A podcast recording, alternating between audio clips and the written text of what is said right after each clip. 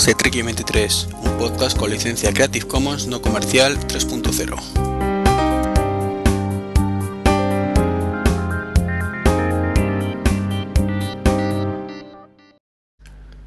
Muy buenas, ¿qué tal? Bienvenidos a este podcast número 77, grabado el 10 de febrero del año 2011. Me vais a disculpar, como suelo decir siempre, por el tema de la voz, y, bueno, que estoy acatarrado ya hace un par de semanas. Me está durando más de la cuenta y bueno, es posible que, que eso repercuta en la calidad auditiva de, este podcast. Bueno, mm, estamos dentro del plazo, ¿no? A pesar de, ese nuevo podcast que comenté, escenas de matrimonio, pues creo que estoy en plazo, todavía con el 77, no, no me ha perjudicado, entre comillas, lo he perjudicado el estar en tanto, tanto podcast metido no se ha resentido este, este podcast por ahora. Esperemos que pueda mantener el ritmo y, y bueno, que como digo no se resienta el podcast. Empiezo, empiezo muy pronto a divagar hoy, ¿no? Llevo escasamente un minuto, incluyendo la musiquilla, ya, ya estoy divagando. Pero nada, es una, una manía que tengo. Bueno, manía no es la palabra, un defecto que tengo. De, un defecto de muchos. Y bueno, tenemos una cosa, o tengo una novedad muy importante en el podcast de hoy que me ha hecho muchísima ilusión y es un audio correo. Entonces eh, lo voy a poner ahora en breve. Eh, me ha hecho mucha ilusión porque es el primer audio correo que recibo. No así correos electrónicos que sí he recibido algunos, no muchísimos tampoco, pero sí algunos. Y de hecho voy a comentar un par de ellos hoy. Y junto a, junto a este audio correo que es de Gonzalo Peracho, Peracha, perdón Gonzalo Peraza. Y bueno, muchísimas gracias Gonzalo. Ahora, ahora ponemos tu correo y te respondo, aunque ya te lo, te lo dije por mail. Y bueno, es una mm, un temita que aprovecho y comento respecto a los correos. Soy un cacho perro, lo digo con mayúsculas y no puedo más que disculparme porque es cierto que he recibido unos cuantos correos a lo largo de estos meses o de estos años ya, porque el podcast lleva ya dos años en antena, entre comillas lo de antena. Y es cierto también que alguna vez lo he comentado, algún caso concreto, pero la mayoría de veces, y tampoco, tampoco me decís que recibo 15 correos semanales y solo comento uno cada tres meses, ¿eh? tampoco es así. Pero la realidad es que muchas veces mm, alguien me manda un correo con una pregunta, yo mm, encantado por supuesto de recibir ese audio correo con, con una pregunta o contándome alguna anécdota, personal y, que le gusta el podcast y demás. Y, en ese momento me lo tomo como que es un correo que me manda un oyente y le respondo como tal y luego no me di cuenta, ni lo comento en el podcast, ni nada, simplemente porque, porque a lo mejor era un tema un poco más personal y no caigo en la cuenta de que, joder, que, que, quizás debería ponerlo en, el podcast, ¿no? Entonces, aunque sí que, que sabéis que alguna vez he comentado algo, pues de verdad, disculparme a aquellos que me hayáis mandado un correo y no, no lo haya comentado. Eh, creo que eso sí he respondido todos por eso es fácil responder todos los correos porque tampoco tengo tantísimos. Y si alguno no he respondido, mm, decírmelo porque será que no lo he recibido. Porque además suelo responder prácticamente inmediatamente, salvo que en ese momento esté con algo que me lo impida, pero suelo responder muy rápido. Entonces, bueno, mm, de nuevo disculpar, mm, empezamos primero con este pequeño audio, correo de Gonzalo y ahora seguimos.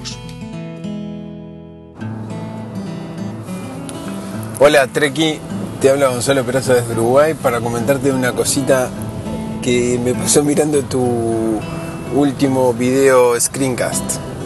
Eh, era el de las recetas eh, de cocina, que realmente no, me interesaba mucho el tema, porque no, me interesaba el tema de, las recetas en sí, pero igual lo miré. Y realmente estuvo genial haberlo mirado todo, porque cuando vi eh, lo que hiciste aprendí una cosa nueva que era cuando agarrabas una imagen y la pasabas de un lugar para otro, o sea, de una aplicación para otra, y la pegaste de, forma perfecta. Yo eso no lo sabía hacer, en realidad cuando quería pasar una imagen, por ejemplo, para de la web de Safari para la carátula de iTunes, por ejemplo, la, la guardaba la imagen en la carpeta de descargas y después la arrastraba de descargas hasta iTunes pero viendo tu screencast de cocina aprendí que no es necesario bajarla y mantenerla ahí con el alt tab eh, se puede pasar de una eh, aplicación para otra, o sea que eh, te quería agradecer porque sin querer eh, lo aprendí y me vino genial. Así que, mm, aunque creas que el tema no me interesaba, igual lo miré desde el punto de vista de maquero y me sirvió pila el, el, el screencat. Bueno, te quería comentar eso y mandarte un saludo y felicitarte por tu podcast. Y bueno, aguardo el nuevo, ese, el, el que vas a hacer con Mitch. Y, y bueno, y saludarte. Bueno, un gran saludo desde Uruguay. Arriba. Bueno, pues de nuevo muchísimas gracias Gonzalo por, por tu audio correo. Y bueno, la, la verdad es que me ha sorprendido cuando, bueno, me sorprendió cuando, cuando lo escuché, ¿no? Que, que justo pues eh, te sirviera esa parte, ¿no? De, del screencast, como que realmente era un pequeño, no era un screen, bueno, sí era un screencast, ¿no? Pero era un, una pequeña review de, de, un software de recetas de cocina que entiendo perfectamente que no fuera de un interés masivo, ya que es un, un nicho de mercado, pues hombre, pues para los que le guste cocinar. Entonces, pero me, está muy genial, me alegré un montón cuando, cuando me comentaste esto, que, que te había servido pues para ver eh, una cosa que la verdad es que yo hago de forma natural desde que tengo el Mac y es el, el arrastrar y soltar. Y bueno, pues yo creo que Gonzalo lo ha explicado perfectamente, pero vamos, lo, lo vuelvo a explicar por si acaso. Es simplemente el concepto de que tú pinchas una imagen en un navegador web, por ejemplo, y te vas a una cualquier aplicación y en un campo imagen, normalmente si está bien diseñada la aplicación, tú lo sueltas ahí y ya está, no hace falta copiarla como, como comentaba Gonzalo que, que hacía hasta la fecha, o en, local y luego pasarla a iTunes o lo que sea. Normalmente, normalmente insisto, porque no siempre ocurre, podéis arrastrarla del navegador o cualquier aplicación y funciona. Entonces, pues mira, me alegro un montón que, que te haya sido de, de utilidad el, el screencast y, y, bueno, espero que haga en el futuro otros que, que puedan servirte pues para, para más cosas, no solo este apartado, sino en general, pues para el objeto del de screencast en sí. Y bueno, vamos a pasar a un par de correos electrónicos. No, los pongo por orden, sino, bueno, uno detrás de otro y ya está. Cuando digo por orden me refiero que no, no si estaban por orden de llegada no, no lo recuerdo. en primer lugar es un correo de Juan Guerrero, y bueno, comenta que voy a hacer un resumen por no leerlo porque me es, además se me da fatal leerlo. Por lo, si no lo habéis notado alguna vez que he intentado leer algo, se me nota muchísimo y, y no, no me gusta el resultado. Entonces prefiero leerlo yo para mí y hacer un pequeño resumen para, para vosotros. Aunque siempre siendo fiel a, al correo original, ¿eh? no voy a cambiar demasiadas cosas. Entonces me comenta, bueno, es que, que me sigue desde hace varias semanas y que le gustaría comentar algún par de cosillas acerca de Plex él lo utiliza como media center y, le gusta, en principio le gusta la pinta que tiene. Y comenta pues que le gustaría poder descargar todas las series y películas de manera automática, que para ello utiliza el software TV Shows, que utiliza Transmission para, para descargar. Y que aunque parece pues que, que, lo hace bastante bien, pues tiene el inconveniente de que le deja todo en una, en una carpeta única, que efectivamente tú, bueno, realmente no, no es del todo así.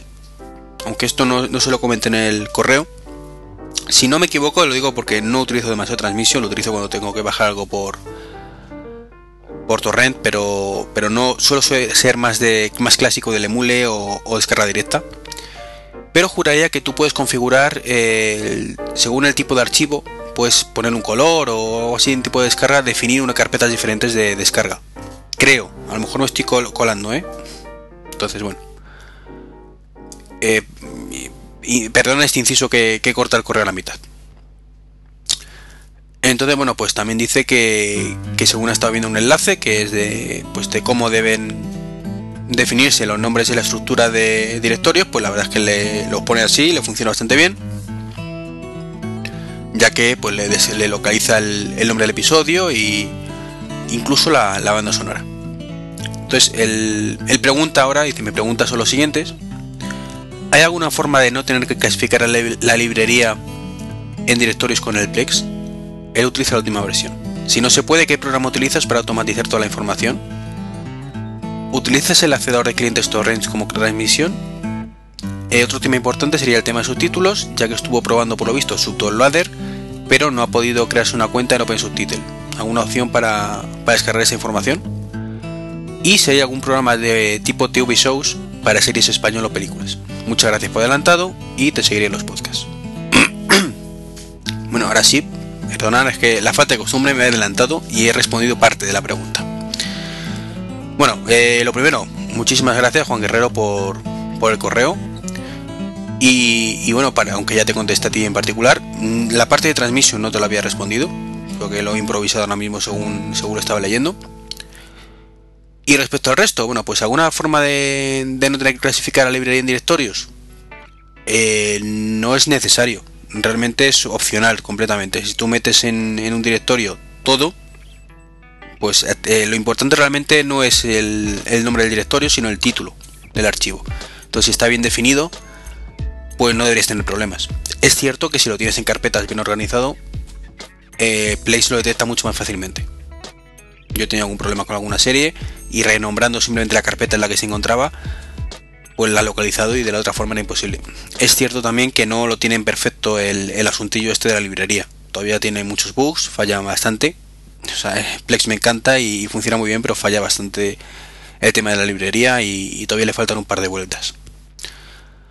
No, aún así, como te comenté, eh, yo creo que lo ideal es tenerlo en carpetas no solo para que Plex lo detecte, sino por tu propia comodidad. Si vas a borrarlo inmediatamente, pues, a lo mejor mm, también te facilita el tema de tenerlo en carpeta, ¿no? Pero sobre todo si lo vas a guardar eh, para localizar una serie en un momento dado o, verlo de otra manera que no sea a través de Plex, yo creo que ayuda bastante. Para automatizar, eh, pues para mí Hazel es el software ideal tienes en el blog, si no lo has leído, una, review que hice hablando de, de Hazel y luego eh, en esa review estaba enfocado a, a como, tal y ponía el ejemplo de la carpeta de descargas, pero luego a posteriori hice un post sobre el Mac Mini y que supongo que habrás leído, y ahí explico un poquito más de Hazel enfocado directamente a las series.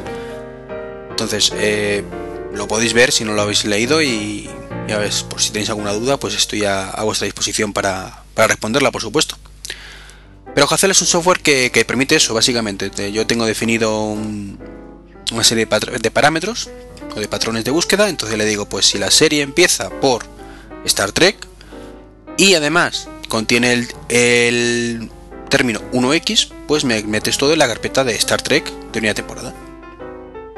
Y eso con todas las series que tengo y todo, y todo eso siempre mirando la carpeta incoming, de forma que según se descarga una serie, pues cuando es Star Trek la primera temporada me lo sitúo en la primera temporada. Cuando es Dexter cuarta temporada, pues me sitúo en la cuarta temporada de Dexter y así con todo.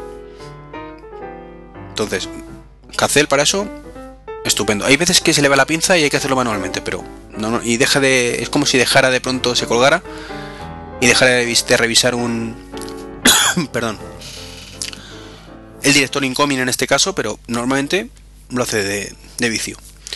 Respecto a la pregunta del acelerador de descargas para, para cliente de torrent, pues sí utilizo Transmission. No mucho como he dicho antes, pero, pero cuando tengo que hacer alguna descarga de un torrent, es el cliente que utilizo. Y para el tema de subtítulos, eh, lamento profundamente no poder ayudar en nada, porque yo no me descargo películas en versión original normalmente. Las pocas veces que lo hago suelen ser con subtítulos integrados, o bien eh, los subtítulos que la, próxima, la propia página ponen para ese capítulo, con lo cual no me tengo que enfrentar a ese problema de me descargo la serie americana, busco subtítulos, los, los mezclo, no.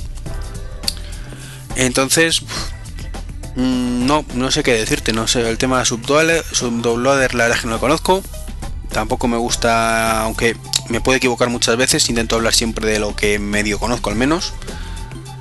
Así que en ese aspecto lamento no poder decirte nada y lo que sí te puedo decir es que no existe TV shows para ser en español ni películas. Es una pena. Hay ciertos filtros de búsqueda que puedes poner para buscar algunos torrents eh, de series españolas, pero vamos. Eh, un directorio como tal que te pueda suscribir, si lo encuentra alguien, por Dios que lo diga, porque sería nuestra salvación, ¿no? No tener que estar buceando entre carpetas y carpetas o páginas de descargas. Pues de esta manera pues te suscribes como, como hacen los americanos y, y lo tienes descargadito y esperando. Y eso, junto a Gacel, tiene que ser la leche. Y bueno, mm, con esto acabamos la parte del mail de, de Juan Guerrero y pasamos a uno de Andrés Abril. En este caso, bueno, pues hola Treki, mi nombre es Andrés, Hace tiempo que sigo tus podcasts y me parecen bastante interesantes. El ponerme en contacto contigo es referente a tu último eh, podcast y tu odisea con el iLife. Te comento con más o menos, con fechas, perdón, más o menos de cabeza que compró su, que compré, ¿vale? Un MacBook Unibody sobre febrero del 2009 en el Corte Inglés y que era plenamente consciente de que al comprarlo pues acababa de salir la, nueva iLife, que creo que era la 9. Eh, casi con toda seguridad no iba a venir en el equipo, pero mm, me, dijo el vendedor que eh, se actualizaba automáticamente por la red eh, al conectarlo a internet, que lo cual no le convenció demasiado. Pero bueno, como lo único que quería era abrir, salir disparado y abrir su, su nuevo equipo, pues, pues pasó del tema. Dice, ¿cuál fue mi sorpresa al abrirlo? Que me encuentro el disco de la Live, creo que la 9, original y nuevo en su interior. Eh, con esto te comento eh, que, los señores de Apple no están muy desencaminados y los señores del Corte tampoco tienen mucha idea. Lo único que sé es que me encontré una copia original en el interior del equipo. Un saludo, Andrés. Bueno, pues mm, en este caso el, caso de Andrés es exactamente el mismo que el mío. Yo también lo compré en febrero del año 2009 Mm, sí, sí, porque además fue la misma situación. Y el A-Life que me venía efectivamente era... He dudado, me he quedado porque digo, fue 2008 2009. 2008 fue el, iMac. Y la... como digo, me, estoy liando. Me venía el disco, como comenté, de, del A-Life 09. Eso fue por lo visto porque Apple directamente se lo debió meter en, a ellos en el porque el corte inglés no, no toca nada. Entonces si, si lo compraron esos equipos, vinieron de la nueva nada Apple metería el disco, pero si lo compraron después, pues ya le, vendría... No, perdona, que me estoy liando. Esto, vamos a ver, eh, tiene tres fases, ¿de acuerdo? Por lo que después de mi odisea pude deducir, tiene tres fases la cosa. Fase número uno. Los equipos que ya están en stock en el corte inglés mm, se quedan sin Light Life, que fue lo que me pasó a mí con el Mac Mini. Fase número 2. Los equipos nuevos que compra el corte inglés y que estaban ya previamente los almacenes de Apple, en esos almacenes de Apple sí te meten el disco de la iLife 09. O en este caso el iLife 11 con la nueva versión. Y fase número 3. Los que vienen de fábrica vienen ya con los discos incorporados. Estos que vienen de fábrica te vienen con dos discos. Uno, que es el Snow Leopard, y otro, que es el iLife. Mientras que los que están en la fase 2, que son los que Apple metió el disco, vienen con tres DVDs el de Snow Leopard, el de Life 09 y el de Life 11. Entonces, bueno, en esas tres estamos. Entonces, bueno, pues sí, lo suyo sería lo que nos pasó a ti y a mí, Andrés, con, con nuestro MacBook, pero en fin, damos la batalla por perdida. Y bueno, como hay formas y formas alternativas para, para tener nuestro iLife 11, bueno, pues tampoco me voy a comer mucho la cabeza. Y bueno, con esto acabamos la, fase de correos, que 20 minutitos casi de podcast, no está mal. Espero que no haya resultado muy pesada. Y eso que solo he comentado tres, tres correos, un audio correo y dos correos normales. Espero que no me echéis a, los tiburones por, por haber tardado tanto. Eh, pero antes de entrar en, en materia ya, que tampoco tengo mucho que contar esta vez, pero hay algunos temitas. Quisiera comentar una cosa que la verdad es que no es de este podcast, es de las escenas de matrimonio. Y es que alguien comentaba pues que se me veía últimamente como si hablando con ¿cómo decirlo? Como si tuviera convencimiento de, una única verdad y fuera mi verdad absoluta si, sin miedo a equivocarme. Eh, la verdad es que yo me suelo tomar todo esto como crítica constructiva, de hecho esto mismo lo comentaré en el próximo eh, escenas de matrimonio, pero me da que pensar que Mm, por mi tono de hablar, es posible que en este podcast mm, también alguien pueda pensar que es así. Eh, quisiera matizarlo. No me considero ni mucho menos en poder de la verdad absoluta. No. Lo que pasa es que tanto en el blog como en el podcast como en escenas de matrimonio, entiendo que son podcast o blog de opinión. Y doy mi opinión. Y cuando digo mi opinión, no pretendo Mm, demostrar que la del contrario es equivocada. No, es una opinión. Pero yo lo, intento hablarlo con pleno conocimiento, no, con convencimiento, perdón, con pleno convencimiento de que es mi opinión. No sé si me estoy explicando. No quiero que.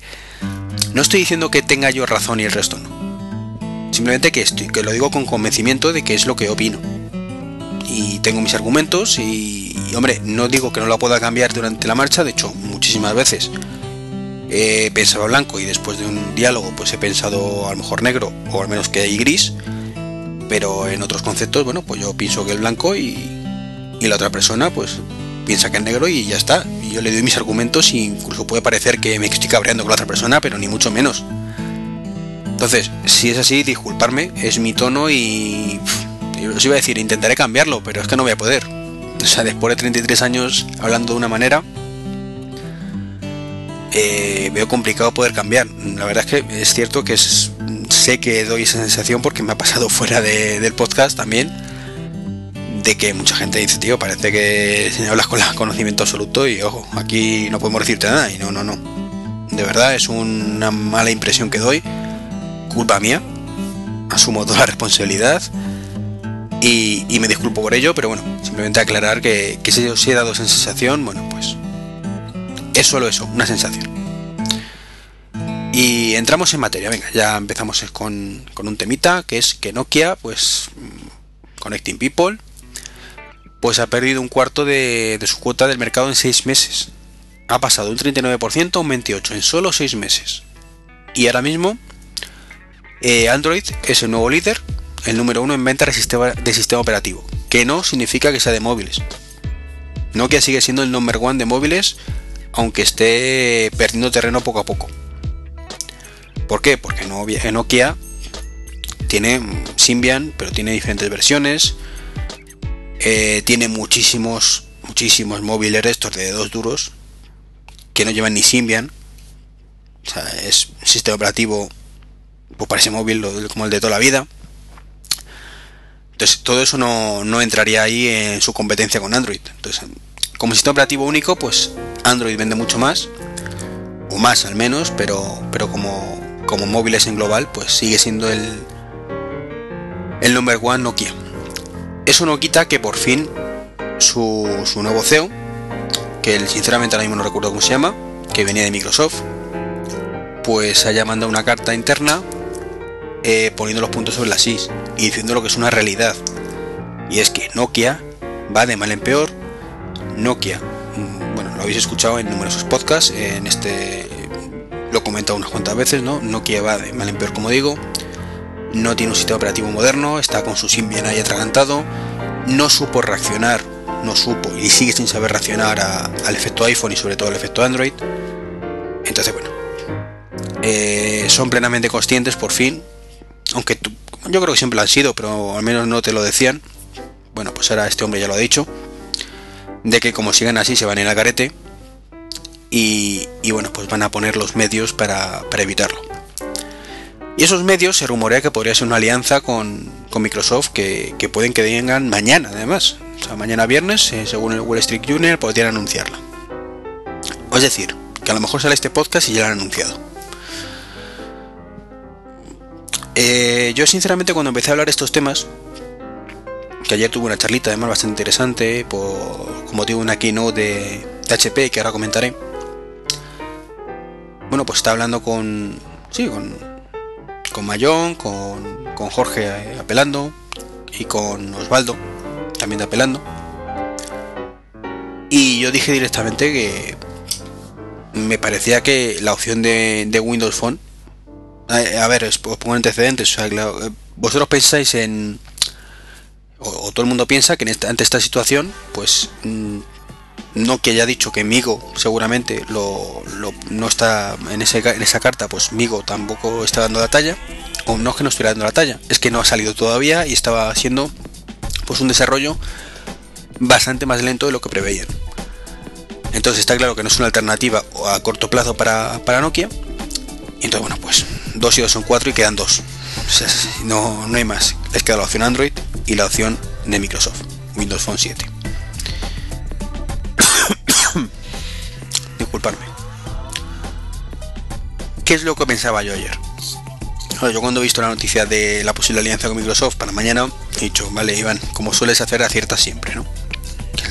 Irónicamente, porque no es cierto casi nunca. Mi razonamiento cuál era? Eh, lo primero, si este hombre venía de Microsoft, era como demasiado cantoso que, tirara por Microsoft. O sea, es la opción más lógica, pero como que podía dar la sensación a los accionistas de Nokia de, de bueno, de que ha venido en casa aquí para, para colarnos su producto. ¿no? Entonces, particularmente me parece un, gesto feo. Por imagen no debería ser así. Y fuera de eso, bueno, pues que Windows Phone funciona bastante bien, eh, pero lo veo muy cuadriculado respecto al hardware que utiliza. Y es, si miráis eh, lo que hay en el mercado son clones uno de otro. ¿Por qué? Porque Microsoft ha fijado. Ay, mi gargantita. Pues ha fijado las características que tiene que tener su Windows Phone. Y no hay mucho donde variar. No es como Android, que cada fabricante, bueno, pues luego mete sus drivers y ya está. El problema que tiene Android es la, la, la diversificación que hay de forma que la actualización, bueno, pues. En fin, los problemas de Android que ya sabemos cuáles son. Esto con Windows Phone no ocurre. Pero claro, el problema que veo es que Nokia tiene 450.000 modelos en la venta. ¿Y qué pasa? ¿Si de pronto se va a moldar al esquema de Microsoft? Es lo que me, no me, me chirría un poquito en todo esto, ¿no? Un fabricante que está acostumbrado a sacar 450 versiones del mismo programa, del mismo móvil, que sabéis como es Nokia, te saca el modelo 1 que lleva Wi-Fi y Bluetooth, el modelo 2 que lleva Wi-Fi y GPS, pero no Bluetooth, el modelo 3 que lleva Wi-Fi, GPS y Bluetooth, pero es que resulta que el procesador es más lento, el modelo 4 que es un procesador un poquito más lento con Wi-Fi y Bluetooth únicamente, otro modelo 4 con Wi-Fi y GPS un cachondeo. Un auténtico cachondeo que sinceramente... pues qué queréis que os diga. Mm, yo hace mucho... Me lo he dicho. que yo voy a la tienda y soy incapaz de saber qué móvil de Nokia es mejor que otro. Sí, los que estamos al día de tecnología, pues sabemos el N8, ahora que parece que es la creme de la creme, pero... O el N8, pero luego es que tienes el N81, el N82, el N9, que tampoco se diferencia mucho del N8, en el color parece ser. Me lo estoy inventando, ¿de acuerdo? No, no, estoy dando datos, reales, es un ejemplo. Entonces, como digo, soy incapaz de distinguir un móvil bueno de otro malo. Es, pues, para mí todos van a llevar lo mismo. Y el que más me guste, y, luego ahí preguntaré características y miraré. Pero bueno, hace mucho que, que Nokia no es una opción para mí. Igual que me va a pasar como, como me está pasando también con HTC en HTC tiene 450 modelos, de Android en este caso, te saca cada mes 3. Yo tampoco sé qué opinan. Eh, llamarme idealista, pero entiendo que cuando sacas un móvil tiene que ser mejor que el anterior. Yo creo que debería ser así. Oso u otra gama. Ya está. Y gamas como mucho 3 intermedia y alta. Y punto pelota. Y no que sale una, una gama alta, pero luego sale otro que es de gama alta, pero un poco más bajo que el anterior, a pesar de ser tres meses después. En fin, un desastre, un desastre. En fin, divago, divago, Iván, calla ya, volvemos. volvemos otra vez a meternos de lleno en el guion. Y pasamos a Honeycomb corte metido aquí, ¿verdad? Que, pero bueno. Eh, Honeycomb, que es Android 3.0 para los amigos, que se presentó la semana pasada en una keynote muy chula por parte de Google. Y bueno, que, que a mí me dejó flipado, en el sentido positivo de la palabra. Me pareció un sistema operativo genial, eh, superando, y lo digo bien, superando iOS en muchas cosas. Y creo que y hasta ese momento mm, ya digo, me encantó y, pensaba que, que iOS tenía que ponerse las pilas, pero ya. Porque como digo, sacaron un sistema operativo adecuado a sistemas móviles, a, perdón, a tablets, porque Honeycomb está enfocado a tablets, aunque quieren adaptarlo un poquito para móviles, pero bueno. Eh, la, tableta que sacaron, bueno, pues fue una, Motorola de 10 pulgadas, bien, bien, ¿por porque 7 pulgadas es muy poquito. Y bueno, adaptaron todo el sistema operativo a tabletas. Un poquito lo que hizo Apple con su iOS del iPhone al iPad. Pero yo diría que incluso mejor. ¿Y por qué digo lo de mejor? Pues porque han adaptado todo el sistema operativo. Si miramos el iPad es iOS en grande. Han adaptado la aplicación de correo. Eh, han adaptado el cómo se deben desarrollar las aplicaciones. Y pero poco más. O sea, lo que son las aplicaciones propias. Pues qué queréis que os diga. Están adaptadas, pero tampoco se hayan comido mucho la cabeza. El correo, pues sí, forma forma se muestra de forma diferente, ajustes también. Pero conocemos el iPad y conocemos iOS. No quiero entrar en ese terreno. Estamos hablando de la competencia que es Honeycomb. Y aquí han adaptado todo. Evidentemente los contactos y el calendario pues tampoco puedes adaptarlo de, muchas formas diferentes, ¿no? Se parece al de Android y ya está en grande. Pero han adaptado la pantalla principal, que es lo que yo he hecho muchísimo en falta en el iPad. No es el Android en grande, tampoco es algo completamente diferente, ¿no? Es algo adaptado. Tienes widgets adaptados. Mm, tienes los botones que desaparecen y se convierten en botoncitos virtuales, ya que aquí sí hay espacio. Tienes un sistema de notificaciones decente, muy muy decente y nada intrusivo. Eso que en iOS, en fin. Eh, tienes videoconferencia a través de, de Gtalk, compatible con ordenadores, eso que FaceTime no es que en Mac no tienes. Y de aquella manera además. ¿Qué más tenemos?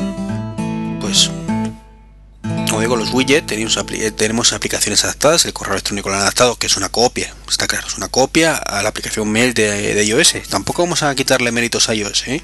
que es la raíz de todo y al que todos copian. Eso es innegable. Eh, Honeycomb, como digo, es promete mucho y solo le veo una un tema de una pega importante y es ver mm, si se le ocurre como con los móviles y es decir que al final haya tanto fabricante con tantas versiones diferentes que luego actualice Apple, perdón, Android su versión y tarden 7 meses en publicarlo en en las diferentes versiones que hay para cada dispositivo y sobre todo cómo reaccionarán los, los, desarrolladores. Y es que la gran baza del iPad no es el iPad en sí, que es un, iPod Touch grande, que eso no creo que, es indiscutible, es cómo han sabido sacar provecho los desarrolladores a la tableta. Cómo han sabido hacer eh, sacar provecho a 9,7 pulgadas y mostrar información que no podían mostrar en 3 pulgadas y media. Eso es la clave del éxito de, de iOS para mí, del iPad. Y aquí es donde los desarrolladores pues tendrán que ponerse las pilas para el, la versión de Android. Y no sé qué tal harán. En iOS lo han hecho muy bien, al menos en muchos casos. En otros no tanto. En Android es una incógnita. Entonces, hay muchísimas más aplicaciones para, para iPhone que para iPad y sinceramente las que son meras adaptaciones de lo veo más grande, como puede ser... Mm, no, sé, no me estaba pensando en alguna, pero no se me ocurre ahora mismo ninguna, simplemente ver a 2X. Hay algunas aplicaciones que, por, que puedes ver a, 1X y es grande directamente, como el Flick Flag Football o algo así, no recuerdo el, nombre exacto. Pero es la misma pantalla que el iPhone. Bueno, para un juego pues puede valer. Para una aplicación, porque queréis que os diga. Facebook a 2X es una auténtica patraña. Y tengo el mismo contenido con el iPhone, pero no es lo mismo. Entonces, yo creo que ahí está la clave de, lo que suceda. Es lo que los desarrolladores hagan. Y un poquito va a pasar lo mismo con, la presentación que, digo que vimos ayer de, HP, donde presentaron pues tres productos básicamente. Eh, la HP Pre 3, que es la evolución de la Palpre, la 2, eh, la HP Beer y el HP Touchpad. La Beer es una pre en pequeñito. Y la verdad es que fue un poco raro, ¿no? Porque es el tamaño de una tarjeta de crédito, al menos en, tamaño desde arriba o de frente. es bastante más gruesa. Y podríamos pensar que una pantalla de 2,4 creo que tiene, 2, pulgadas y media largas. No, 2,4 no, 2,6 creo que era. Pues una pantalla multitáctil de ese tamaño pues da poco juego. Pero según para qué. Mm, tiene un procesador 800 MHz. Tiene, si no recuerdo mal, 512 de RAM. Y tiene 8 GB de espacio. Entonces, bueno, el espacio no sobresalen. La Pre 3 por contra, pues tiene hasta 16. Tiene un procesador a 1.2, creo que era, o 1.4, no lo recuerdo bien ahora mismo. Y físicamente es igual que la Pre 2, igual que a su vez es prácticamente igual que la Pre 1, ¿no? Entonces, bueno, los que conocéis el palo, el WebOS, pues sabéis cómo, cómo solapa el Pre y, y cómo es ahora la, HP VIR o la, la Palpre, perdón, la HP Pre. Pero sin duda la, estrella pues no fue la, Pre que por fin se ha puesto eh, a la altura en hardware. Uno de los problemas que, tenía la, la Palpre cuando era Pal era que es un sistema operativo cojonudo. A mí particularmente es la alternativa a iOS. No era Android, sino era WebOS. Pero el problema que tuvo PAL es que su hardware era muy limitadito. Entonces, bueno, poca batería, poca velocidad. No tenía nada que hacer contra iOS, contra el iPhone 3 en su momento y mucho menos contra el iPhone 4. Parece ser que la nueva HP Pre 3, eh, pues como digo, es bastante potentilla y, y así podemos darle juego al asunto. Y la VIR pues es una mini Pre 3, pequeñito y para ciertos sectores puede servir. El que quiera un, móvil barato, que no le quiere sacar mucho provecho al tema multitáctil, si es barata, que no sé cuánto saldrá, puede ser un, un. Yo de hecho, el, no sé si recordaréis que en algún podcast comenté que echaba de menos un iPhone baratillo. Y eso explico.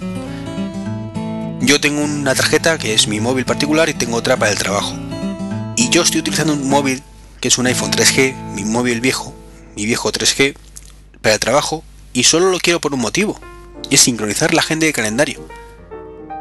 Yo no quiero mm, utilizar para navegar ni para cosas raras, entre otras cosas, porque no tengo tarifa de datos en ese móvil.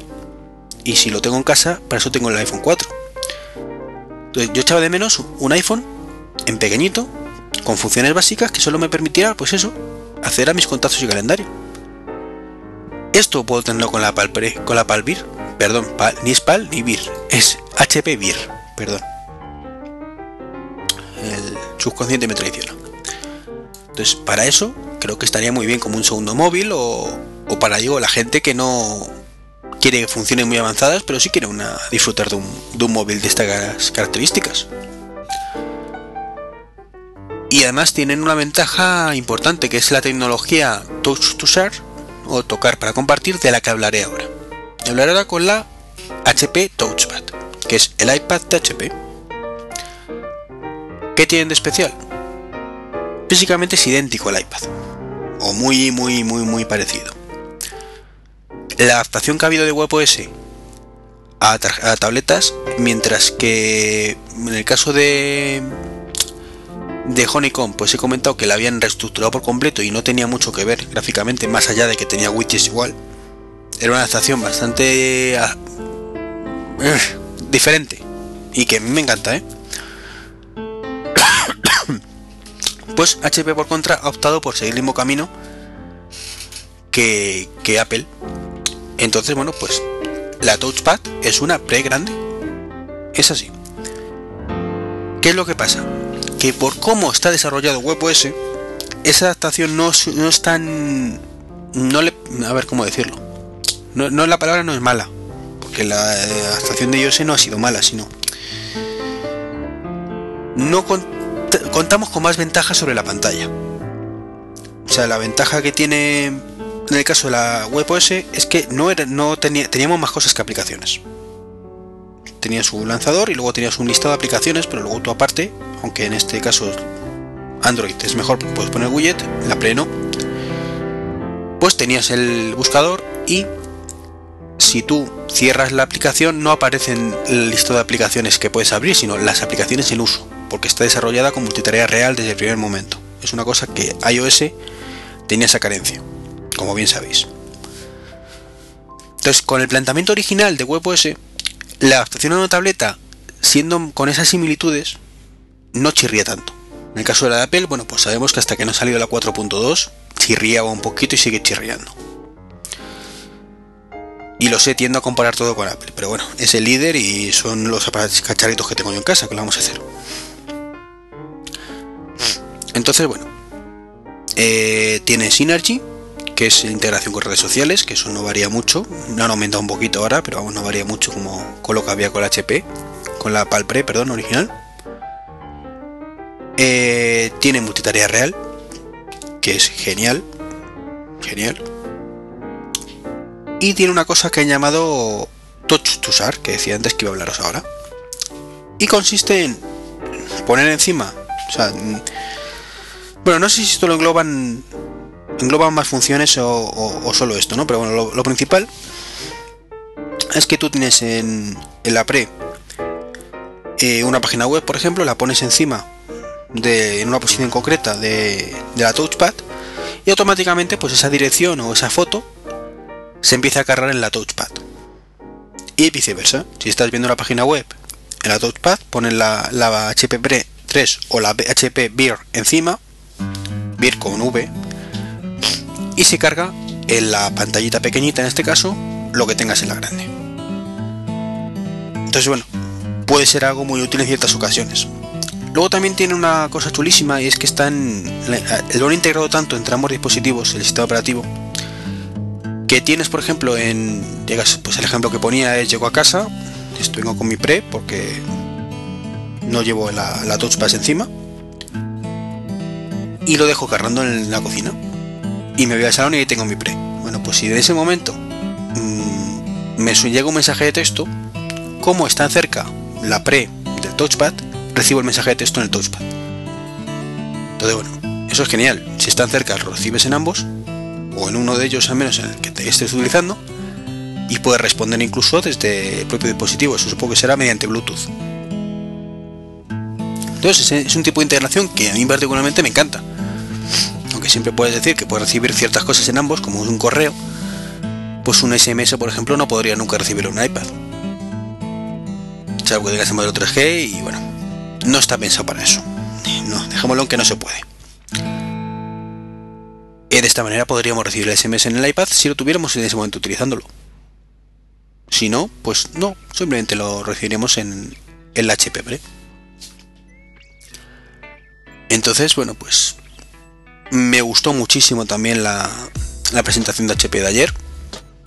Mm, creo que tanto Honeycomb como WebOS tienen mucho, mucho que decir, pero mucho, incluso más que RIM, que RIM sabéis que con su playbook son 7 pulgadas y no me gustan 7 pulgadas y le deseo lo peor. Ah, por poner 7 pulgadas, ala, morir, arder en el infierno. Es broma, ¿no? Pero vamos, que, que no me convence las 7 pulgadas. Y bueno, en el caso de... Lo leído un poquito, ¿verdad? Porque se me ha olvidado comentar de Honeycomb, que sacaron una cosa chulísima. Pero bueno, ahora lo mezclo un poco todo, un batiburrillo y os comento. En el caso de, de WebOS eh, hubo una cosa que eché en falta, sobre todo después de haber visto lo de Honeycomb que voy a hablaros ahora, y es cómo se las aplicaciones pues parece ser que, van a seguir con el market igual que, que se tenía en su momento la Pre, que es una página que abres desde el propio navegador de la Pre, en este o de la Touchpad, y tienes bueno pues tus aplicaciones y te las instalas. No está mal, es como Android eh, con el Android Market, pero se echa en falta pues una un programita en el ordenador, digamos, que nos permita controlar eso de una forma un poquito más cómoda. Y en el caso de Honeycomb, y esto se funciona igual con los Android actuales, al menos con la versión 2.1 y 2.2, y supongo evidentemente 2.3 y 2.33, que sale esta semana, pues eh, han hecho una página web que se llama, creo que es market.android.com, y es el equivalente, porque es muy parecido eh, a cuando abrimos el iTunes con la App Store, pero de cualquier lado Sí, yo estoy en mi trabajo y puedo acceder a la dirección android, market.android.com Sin embargo, no puedo acceder a la página de iTunes, bueno, a la página no, perdón, a mi iTunes de casa y comprar la aplicación para el iPhone desde mi trabajo. No puedo, ¿verdad? Si quisiera, pues tendría que meterme desde la página web, o sea, desde la App Store del iPhone y hacer la compra desde ahí y rezar para que lo que quiero comprar no ocupe más de 20 megas porque entonces me obliga a meterme una red wifi. Y si no tengo red wifi tengo que esperarme a llegar a casa para descargarlo. Con Honeycomb es una auténtica chulada. Eh, perdón, Honeycomb no, porque esto no es de Honeycomb. Estoy con el Honeycomb y Honeycomb y no, no es Honeycomb. Con eh, Android, con Android Market. Desde cualquier ordenador del mundo, del mundo, del planeta Tierra, me puedo meter, si no está capada evidentemente por algún motivo en, el sitio donde estemos, en market.android.com, elegir una aplicación que quiero instalar, pulsar en instalar y me va a decir, mm, vale, mm, ¿quieres instalar esta aplicación? Tienes tres dispositivos dados de alta. ¿En cuál de ellos quieres instalarla? Y yo decir que quiero mi teléfono, que mira tú por dónde se me olvidó en casa. Y automáticamente, según de OK, a los 3 segundos, en mi teléfono, que puede estar junto a mi ordenador en ese momento, o como digo, en la otra punta del planeta, se empieza a instalar automáticamente la aplicación que hemos comprado. Eso es lo que yo quiero para mí. Lo digo sinceramente. Quiero que eso lo imponga, no lo imponga, no. Lo implemente Apple, por Dios. Estoy hasta gorro, y lo digo de verdad, de tener que sincronizar con el puñetero iTunes con el cablecito. Y hasta hace 15 días me conformaba, me conformaba de verdad, con estar dentro de la misma red wifi, pulsar un botón de sincronización, hipotético porque no existe, y que al menos los podcasts me los sincronice, y las aplicaciones que haya comprado me las sincronice. Pero es que después de ver esto de Android, es que eso, eso que para nosotros era ciencia ficción, es prehistórico ya. Y, no se me ocurre una cosa mejor que lo que ha hecho Android ahora mismo, y es lo que Apple debería hacer. Y es que es fantástico. No se me ocurre ninguna pega. ¿Que gasto más datos cuando estoy en 3G? Bueno, es que es una cosa que Apple debería darnos la posibilidad de elegir. Me parece estupendo que lleves un control de seguridad y te diga, oye, la aplicación que desea descargar es de más de 20 megas. Consideramos que si vas a hacer un uso eh, demasiado abusivo o no abusivo tampoco, demasiado intensivo de tu tarifa de datos. ¿Estás seguro que prefieres esto o prefieres esperar a estar en una red wifi? ¿Sí o no? Yo elijo. Es mi dispositivo y es mi red. O sea, mi, mi tarifa de datos. Yo elijo. Pero no. Tengo que esperar a llegar a casa y pincharlo. Y esas cosas que te tomas con filosofía, pero cuando ves estas otras cosas, te das cuenta de que vivimos en la prehistoria en algunas cosas. Y la única esperanza que me cabe es que, bueno, viendo la Mac App Store, bueno, pues al menos ya es más enfocado en una página web donde no te descargas la aplicación, la instalación de la aplicación, sino que la instalas directamente. Bueno, entonces, a lo mejor tengo la vaga esperanza de que Apple vaya en ese sentido. Me, extrañaría muchísimo que prescindiera de iTunes para, para ciertas cosas, pero bueno. Mm, para mi gusto, iTunes debería quedarse como simplemente para gestionar la música y poco más. Y luego a un, programita para sincronizar lo que quieras sincronizar. Si quieres sincronizar música y fotos. Y aplicaciones si también. Pero con la opción esta que, ha implementado Android, que me parece, como digo, fantástica, fabulosa. Y mm, cualquier adjetivo se me queda corto, independientemente de que lo mismo funciona mal. ¿eh? Digo que aunque funciona bastante bien por lo que he leído, pues evidentemente es una cosa nueva que puede tener un fallito inicial, pero como concepto me parece fantástico. Y bueno, se me había olvidado lo más decepcionante de todo respecto a lo de HP.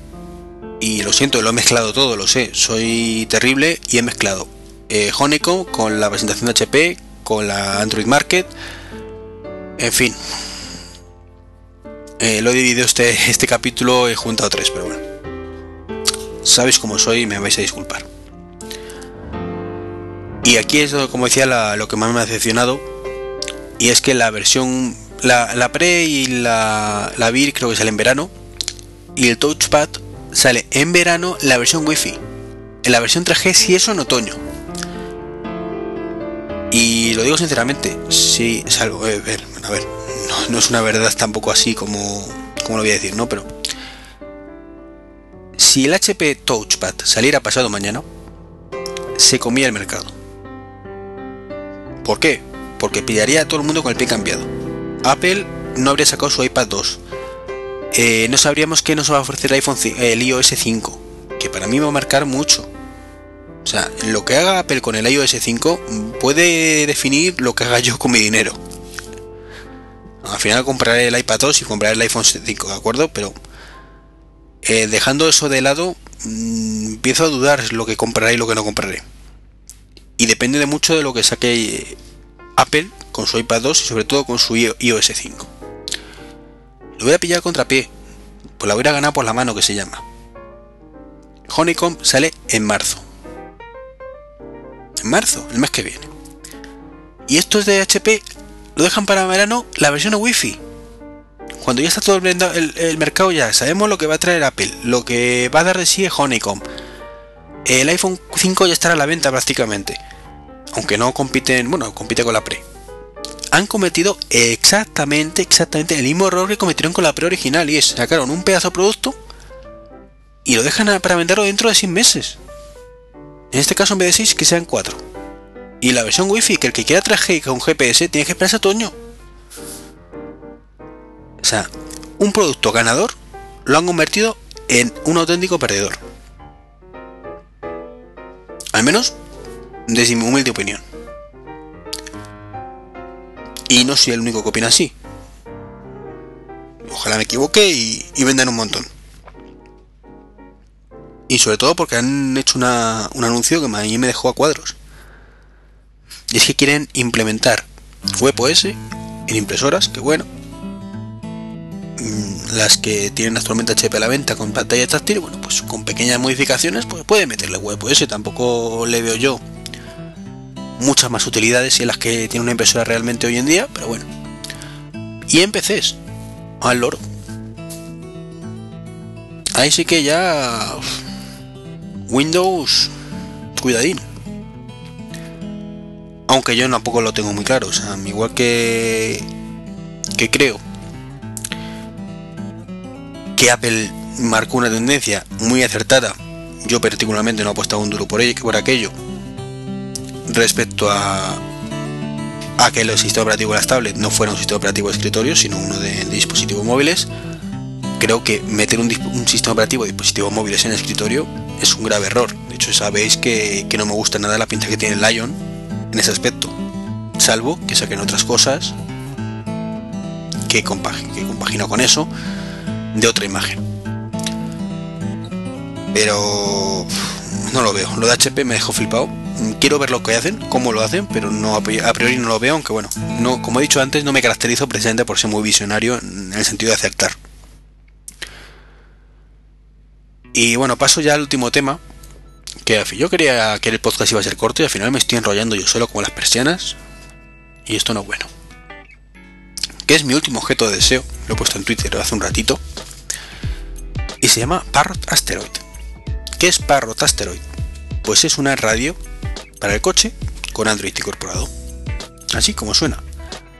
Además es muy bonita y tiene una pinta estupenda. Y yo lo valgo, ya está. No, eh, trae una versión de Android, la 2.2, la Froyo. Mm, a ver, adaptado evidentemente a la radio. Mm, la funcionalidad no creo que traiga Android Market. No tiene pantalla táctil, tiene una pantalla, eh, no sé, 2 pulgadas y pico, pero bastante grandecita, pero no es táctil. Se controla todo desde una ruedecita, como digo, estéticamente bastante bonito. Es una evolución realmente de la MKI, de la RKI 8200, creo que es, 8400, que es la radio que tengo yo en el coche estéticamente le da mil vueltas. De precio no se sabe nada y de fecha de lanzamiento tampoco. Esperemos eh, que poco a poco avancemos. Tiene por la parte de atrás cuatro puertos, tres puertos USB. Entonces en tres o, tres o cuatro. Incluye GPS. eh, incluye la aplicación de, Google Navigator